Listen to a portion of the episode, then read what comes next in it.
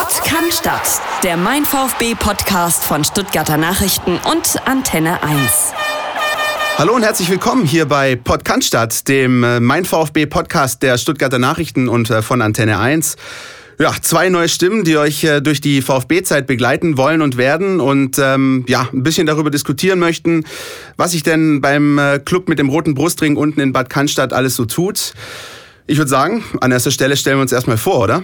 Ja, mein Name ist Philipp Meisel, 38 Jahre alt und Online-Redakteur bei den Stuttgarter Nachrichten. Und ich bin Christian Pavlic, ich bin äh, 33 Jahre und ebenfalls Online-Redakteur bei den Stuttgarter Nachrichten. Und ähm, ja, wir haben äh, ein neues äh, Format an den Start gebracht. Wir wollen euch mit äh, unserem Podcast auf dem Laufenden halten und ähm, nicht nur das, äh, in erster Linie wollen wir euch auch mit einbeziehen. Richtig, also die, äh, die Fans, die Zuhörer, die werden ein großer Bestandteil unseres äh, neuen äh, Podcasts hier, der wöchentlich erscheinen wird. Wir haben also wirklich geplant, einmal die Woche rauszukommen, immer so vor den Heimspielen, wo man ein bisschen rückblicken kann auf das, was ist geschehen letzte Woche und eben hauptsächlich den Ausblick hat gut, äh, dieser Gegner steht an, das passiert am Wochenende, so ist die Mannschaft drauf. Wir sind äh, eigentlich wöchentlich mehrfach beim Training unten, besuchen die Pressekonferenzen, sind also wirklich ganz, ganz nah dran. Und genau das wollen wir euch auch äh, rüberbringen und vermitteln. Ganz wichtig natürlich bei der ganzen Geschichte, wir wollen äh, euch hier nicht nur zutexten, sondern wir wollen vor allem mit euch reden und äh, eure Meinung hören, eure Stimmen hören. Und dazu könnt ihr euch äh, auch jederzeit bei uns melden. Richtig, wir haben natürlich die entsprechenden ähm, Kanäle, wir haben die äh, Internetseite, wir haben äh, Facebook und äh, auch Twitter, da findet ihr uns unter mein VfB, könnt uns kontaktieren, könnt uns anschreiben, Fragen stellen äh, und euch auch beteiligen, so wie wir auch immer wieder dazu aufrufen werden. Also es wird Gewinnspiele geben, es wird äh, ein kleines Quiz geben, eben alles rund um die Helden mit dem roten Brustring und äh, ja, wir hoffen, dass wir insgesamt ein Produkt auf die Beine stellen, das euch Spaß macht. Apropos die äh, Jungs mit dem roten Brustring, ich glaube, äh, wir müssen keinen großen Hehl draus machen, Philipp, dass ähm, wir zwar auf der einen Seite schon so auch Medienheinis sind, äh, die auch oft über den VfB berichten, aber ich glaube, äh, wenn wir nicht mit dem VfB groß geworden wären, dann würden wir jetzt wahrscheinlich auch nicht stehen. Ne? So sieht's aus. Ich glaube, keiner von uns beiden hätte diesen Weg gewählt oder äh, wäre überhaupt äh, ja so in, in, die Redaktion gekommen hierher. Du hast natürlich eine, eine Vergangenheit, du bist aufgewachsen, du hast einen Papa, du hast eine Verwandtschaft, Opa, was auch immer, die dich irgendwie zum Verein geführt haben. Und ja, ähm, bei mir war das der Vater hauptsächlich. Wie war es denn bei dir, Chris? Ja, bei mir ist es ehrlich gesagt ziemlich kurios gewesen. Ähm, ich war damals noch äh, ein kleiner Junge und dann hat mein äh, Papa eine Dauerkarte für die Stuttgarter Kickers in der Bundesliga gewonnen, die in der Bundesliga-Saison 91 äh, im Neckarstadion gespielt haben. Dann bin ich alle zwei Wochen mit meinem Papa auf dem Schoß auf der Haupttribüne im Neckarstadion gesessen, als die Kickers in der Bundesliga gespielt haben. Fand ich dann auch ganz gut, aber geflasht hat mich dann das Derby gegen den VfB. 3-1-Sieg für die Roten und ähm, von dem Moment an war ich ähm, ja auch im Herzen schon noch beim VfB fiebert man dann seitdem auch mit und hat so die ein oder anderen Erinnerungen. Also ich weiß zum Beispiel auch, dass ich mal mit meinem Vater beim äh, Sieg gegen Manchester United damals in der Champions League äh, im Block stand und äh, ich kurz rübergeschaut habe, ich habe gesehen, da kullert eine Träne runter und ähm, als es 2-0 stand und äh, frage ich nur, Vater, was ist denn los? Und meint er nur so, es ist so schön. Also das äh, sind tatsächlich Erinnerungen, die man hat. Den VfB ähm, verfolgen wir deswegen, ja, sind wir da natürlich schon auch ein bisschen, äh, sag ich mal, auch mit dem Herzen dabei. Dennoch natürlich auch ähm, größtenteils versuchen wir das neutral rüberzubringen und ähm, ja aufzuzeigen, was läuft gut, was läuft vielleicht weniger gut und versuchen dann eben mit euch darüber zu sprechen und uns auszutauschen. Ich hoffe nicht nur größtenteils. Ich glaube, es ist schon die Hauptaufgabe, dass wir eine gewisse Distanz wahren. Äh, ja, kurz noch ein Satz oder zwei zu mir. Bei mir war es klassischer Fall, Stuttgart Ost geboren, Vater runtergerannt äh, auf die Geschäftsstelle, Mitglied, äh, ja, Mitgliedsantrag mitgebracht, ausgefüllt. Insofern war ich zwei Jahrzehnte lang, zweieinhalb Jahrzehnte lang Mitglied und viel auswärts gefahren, viel gesehen, Champions League, Europa League, äh, sonstige Geschichten und dann eben irgendwann die journalistische Ausbildung begonnen. Und ähm, ja, seit vier Jahren jetzt hier im Haus und seit heute auch Podcaster für die Stuttgarter Nachrichten und Antenne 1. So sieht's aus. Und ich glaube auch, wenn man dann eben die ganze journalistische Ausbildung nochmal durchgeht, dann lernt man da auch mit der Zeit diese äh, gewisse Distanz zu wahren. Ich glaube, wenn man auch im Stadion sitzt und den Live-Ticker macht, äh, dann nimmt man das alles halt eben wahr, was passiert und ist in dem, in dem Moment dann nicht äh, derjenige, der irgendwie auf den Tisch haut, sondern ähm, ja, man kann das dann alles auch äh, beobachten. Zum Beispiel naja, da möchte ich dich jetzt vielleicht einfach mal fragen. Äh, du bist in Frankfurt gewesen äh, am letzten Samstag. Ähm, Last-Minute-Niederlage. Wie hast du das denn wahrgenommen äh, vor Ort? also ganz grundsätzlich mal als richtig geiles Fußballspiel. Ja. ja also ich fand das insgesamt gesehen, natürlich mit einem äh, weinenden Auge, ganz klar. Aber insgesamt war es ein geiles Fußballspiel. Klassische Dramaturgie, ja, erste Halbzeit wie eingeschlafene Füße, nichts geht. Ja. Dann kommt der Dosenöfter durch das frühe Tor äh, und dann wird's wild. Ja. Äh, Terodde kommt rein, erster Touch, macht das Tor. Äh, dann der beinahe Elfmeter, Videobeweis zurückgenommen und die letzte halbe Stunde war es richtig ein Ritt auf Messers Schneide von beiden Mannschaften. Und dann klassisch, was eben passiert bei ganz vielen Truppen, die ein gutes Umfeld haben, die Frankfurter Kurve bringt die Mannschaft zurück. Äh, Unterzahl, man, man stemmt sich mit aller Macht dagegen. Die Nord ist völlig eskaliert, wie man so schön sagt. Die haben also ihre Mannschaft nach vorne getrieben, haben alles getan dafür, dass die Frankfurter hier nochmal zurückkommen können. Was dann eben auch geschehen ist und äh, also besser kannst du es eigentlich nicht skripten. Ja. 94. Minute, letzte Aktion, der Brich hat die Pfeife im Mund, Freistoß, schlecht getreten, äh, Ginczek irgendwie hält die Rübe ran, das Ding kommt auf einen langen Pfosten, fällt dahin und der Haller, der Rekordeinkauf von Frankfurt, sieben Millionen hat der gekostet und äh, seither kein Scheunentor getroffen legt sich hier in die Luft, Scherenschlag und äh, versenkt das Ding wunderschön neben dem Pfosten, chancenlos, äh, Zieler chancenlos gewesen. Das ist natürlich, mh, mm, ja, kann so laufen, ist extrem bitter für die Stuttgarter, weil sie eben weiter ohne einen Auswärtspunkt dastehen. Vier Spiele, vier Niederlagen. Das ist genau der Punkt. Also ich glaube, ähm, das waren so die Gedanken wahrscheinlich auch vieler Fans. Wie gesagt, schreibt uns, wie ging es euch bei diesem äh, letzten Spiel in Frankfurt.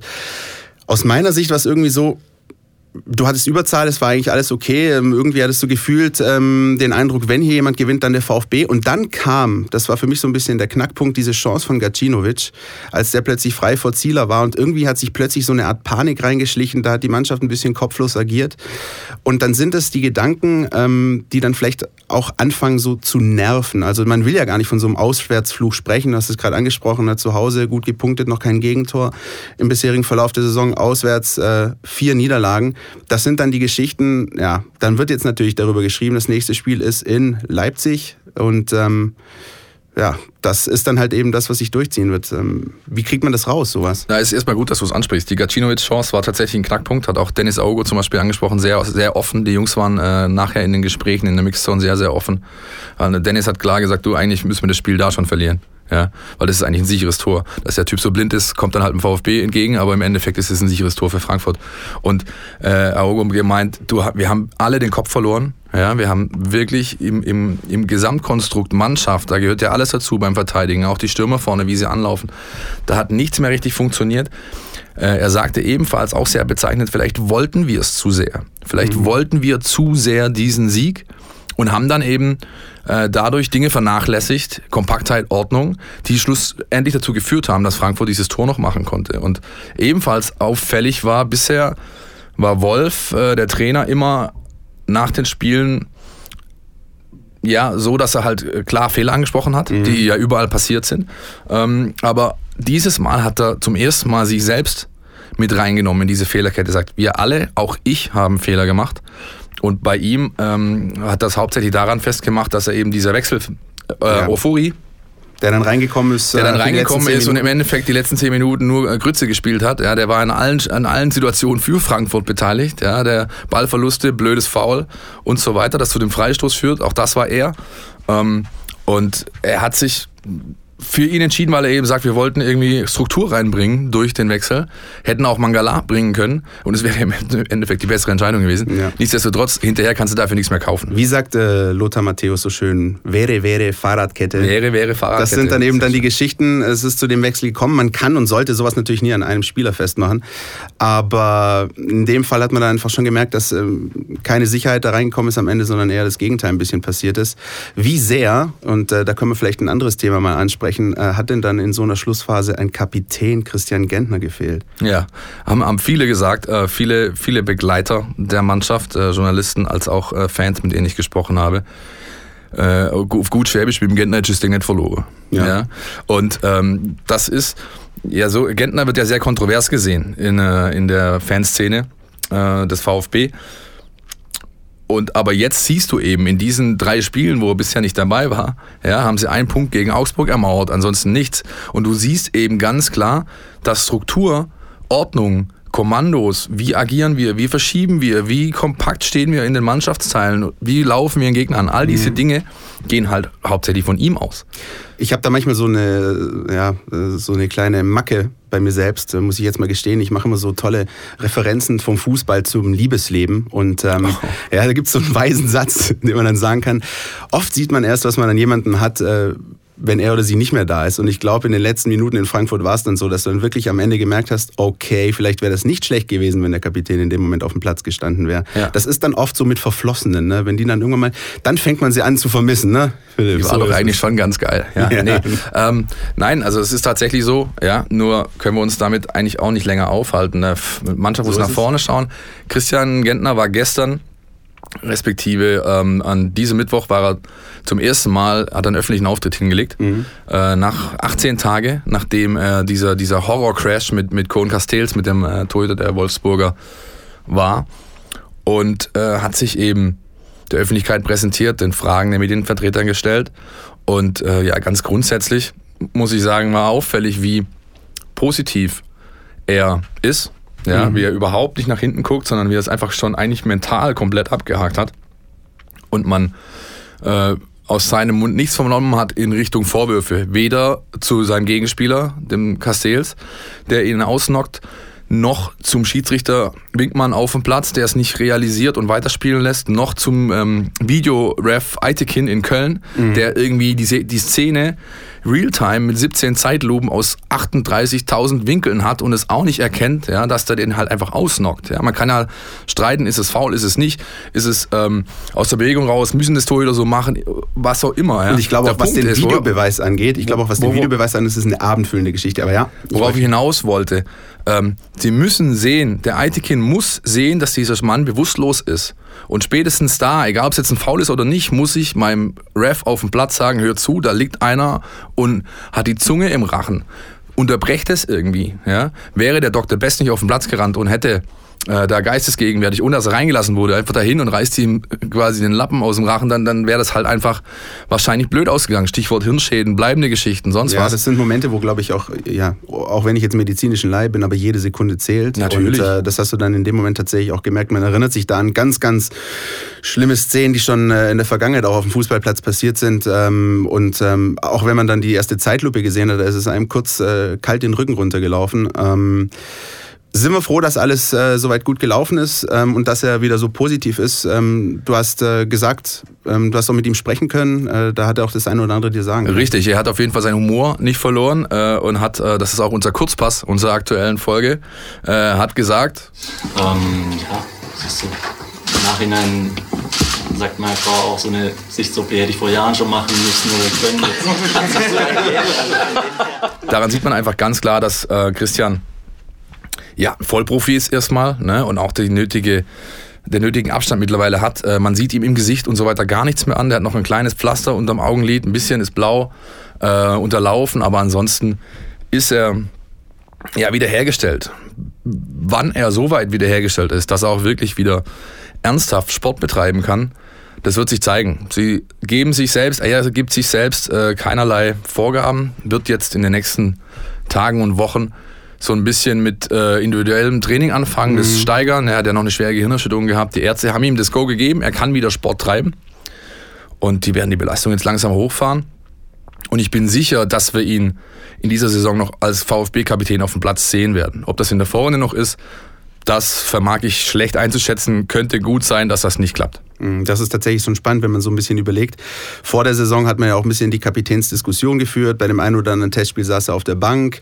Wir müssen natürlich abwarten, wie sich das alles entwickelt. Es warten schwere Spiele auf den VfB, gerade die nächsten. Wir befinden uns gerade in der äh, Länderspielpause, aber schon danach ähm, ist der erste Punkt, kommen die ganzen Spieler, die mit ihren Nationalmannschaften unterwegs sind, heil und gesund zurück. Hoffentlich. Und äh, der zweite Punkt, äh, dann kommt sowas wie der Anti-Lieblingsgegner in die Mercedes-Benz Arena am Freitagabend, nämlich der erste FC Köln. Das wird, ja. glaube ich, auch eine Geschichte. Das sind so die Spiele, ich glaube, als VfB-Fan guckt man auf den Spielplan, denkt so, Heimspiel gegen Köln, oh, hör mir auf. Eigentlich will ich zu Hause bleiben, aber so einfach ist es da nicht. Ja, trotzdem wird es voll werden. Nein, aber das ist tatsächlich so. Ja, Köln zu Hause war immer mies, ja, war immer äh, auch teilweise tragisch. Ja, genauso wie es auswärts genau andersrum lief. Mhm. Ähm, da hat der VfB fuhr nach Köln, hat sie einfach geschlachtet. Dieses Mal sehe ich das nicht so. Ja, dieses Mal sind die Voraussetzungen, die Vorzeichen einfach völlig andere. Nämlich äh, der VfB sehr unter Druck, Köln sehr unter Druck. Das äh, Köln schon leider deswegen, weil sie noch gar nichts irgendwie gerissen haben. Ja, und der VfB muss zumindest zu Hause seine Form bestätigen, um irgendwie nicht auch noch völlig ganz unten reinzurutschen. Das äh, sieht für mich so aus, zumindest jetzt auf dem Papier, zwei Mannschaften, die so ein bisschen äh, die Pampers leicht voll haben und dann weißt du, da kommt meistens nichts bei raus. Ich glaube, äh, dem VfB spielt auf jeden Fall die äh, bisher gute Bilanz zu Hause rein. Also das sind ja Geschichten, wir erinnern uns an Saisons, wo man lange auf den ersten Heimsieg gewartet hat, ähm, dass der VfB hier bisher zu Hause wirklich so stabil auch auftritt und äh, einfach noch kein Gegentor bekommen hat. Ich glaube, das ist eine Sache, da können sich die Fans ähm, ja auf jeden Fall so die Hoffnung machen, dass es dann gegen Köln auch so klappen könnte zumal ja die Kölner jetzt auch nicht gerade die Torgaranten in der Bundesliga bisher sind. Auf der anderen Seite hat Frankfurt äh, bis zum letzten Spieltag natürlich auch noch keinen Heimpunkt geholt. Man weiß nicht, wie sowas immer läuft. Hinterher, ich glaube, wie sagt man so schön, ist man dann wieder schlauer. Genau, hinterher entweder, ist alles schlauer. So, entweder bestätigt der VfB den positiven Trend zu Hause oder man spricht wieder eine Woche vom Aufbaugegner VfB Stuttgart. Ähm, das würden wir uns natürlich nicht wünschen. Nein, das äh, wünschen wir uns nicht. Aber ähm, jetzt ist auch noch zu weit hin, als dass wir jetzt zu sehr ins Detail gehen können. Wir wollen ja noch äh, vor dem Köln-Spiel äh, eine Folge rausbringen und ich glaube, da sollten wir uns auch noch ein bisschen was aufbehalten an Themen und an Inhalten, die wir da besprechen können rund um das Spiel der Geißböcke gegen den VfB Stuttgart. Und deswegen würde ich sagen, das war jetzt mal ein erster guter Test.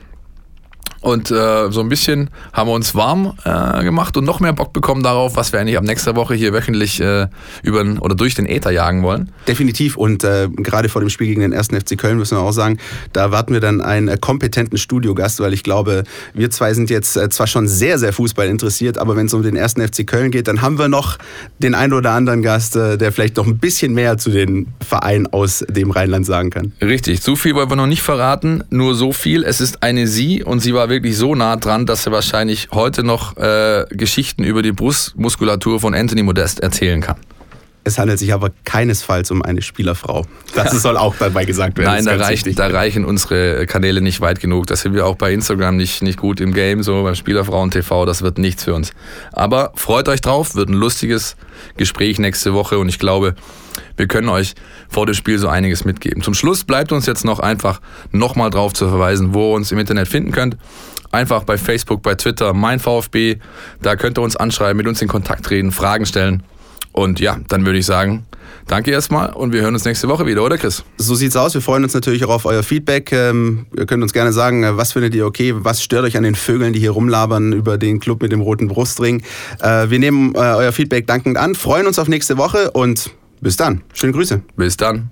Pott kann Stadt. Der Mein VfB Podcast von Stuttgarter Nachrichten und Antenne 1.